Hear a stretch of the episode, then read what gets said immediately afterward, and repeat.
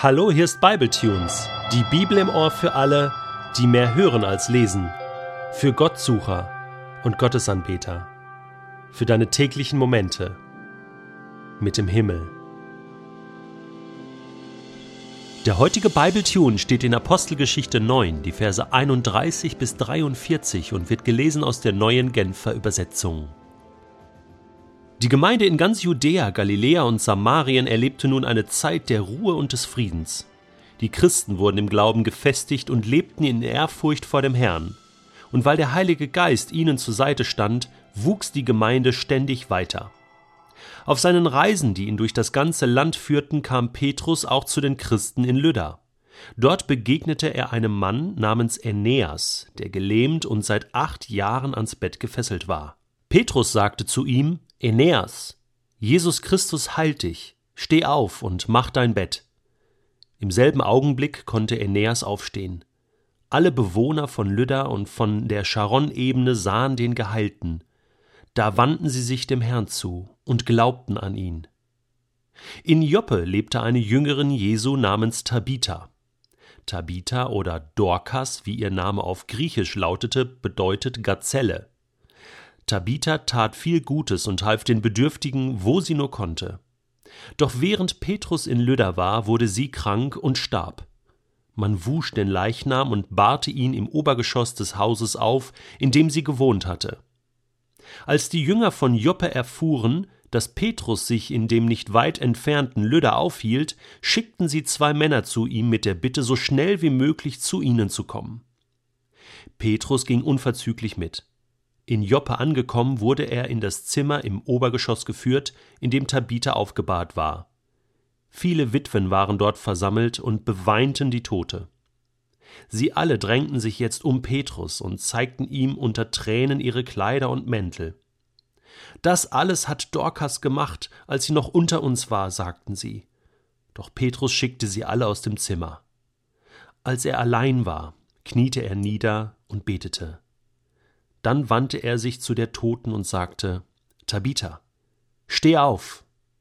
Tabitha öffnete die Augen, sah Petrus an und setzte sich auf. Und Petrus fasste sie bei der Hand und half ihr auf die Füße. Danach rief er die Witwen und die anderen Gläubigen herein, damit sie die wieder zum Leben erweckte Tabitha sehen konnten. Die Nachricht von diesem Ereignis verbreitete sich in der ganzen Stadt, und viele kamen zum Glauben an den Herrn. Petrus blieb noch längere Zeit in Joppe. Er wohnte bei einem gewissen Simon, einem Gerber. Nach diesen aufregenden Tagen, Wochen und Monaten gab es nun endlich mal wieder eine Zeit der Ruhe und des Friedens. Nach dieser harten Verfolgungszeit endlich mal wieder eine Zeit, wo man durchschnaufen konnte, durchatmen konnte, die ganze Gemeinde im ganzen Land Israel. So hatte Jesus es verheißen, der Heilige Geist wird kommen und ihr werdet meine Zeugen sein, zuerst in Jerusalem und dann in Judäa und Samarien, und das war jetzt passiert.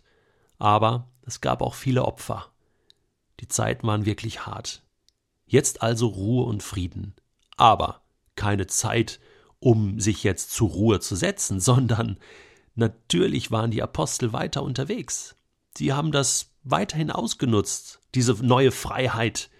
Saulus war ja jetzt einer von ihnen. Er gehörte jetzt mit zum Team und deswegen war der Verfolger Nummer eins nicht mehr da.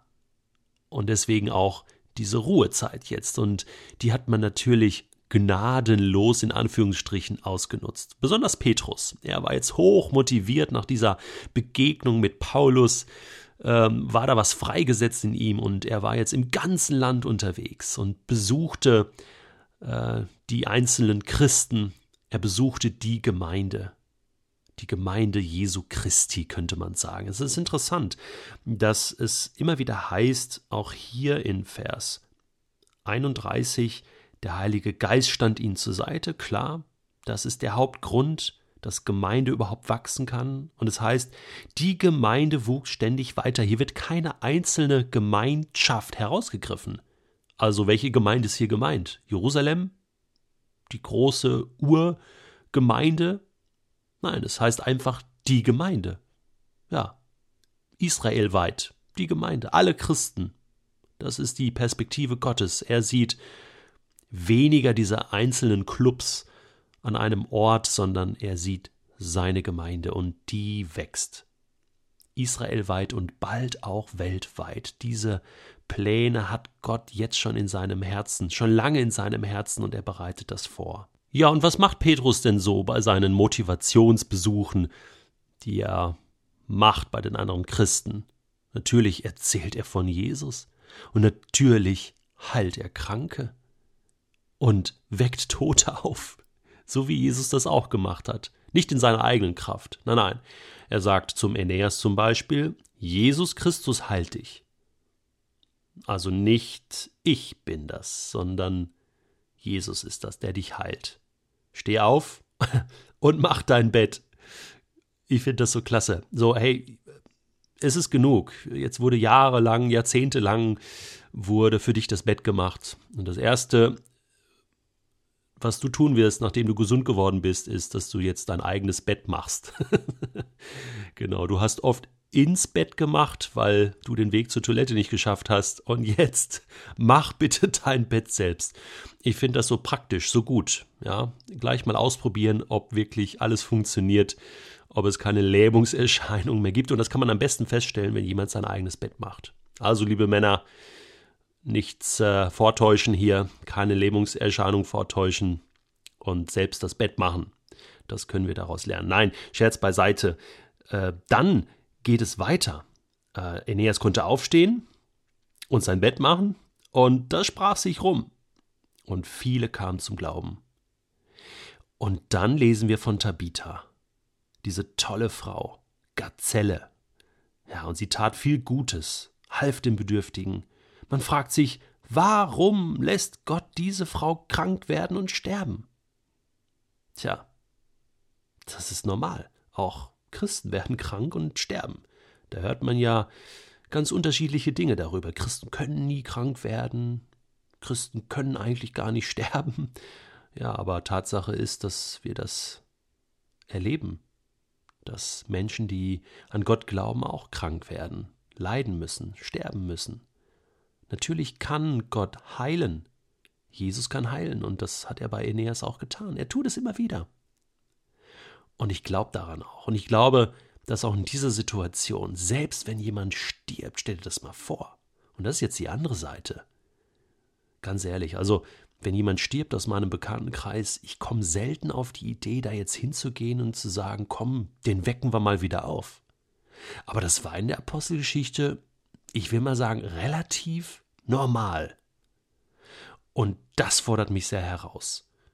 Mein Petrus geht da hin und da ist ein Geheule.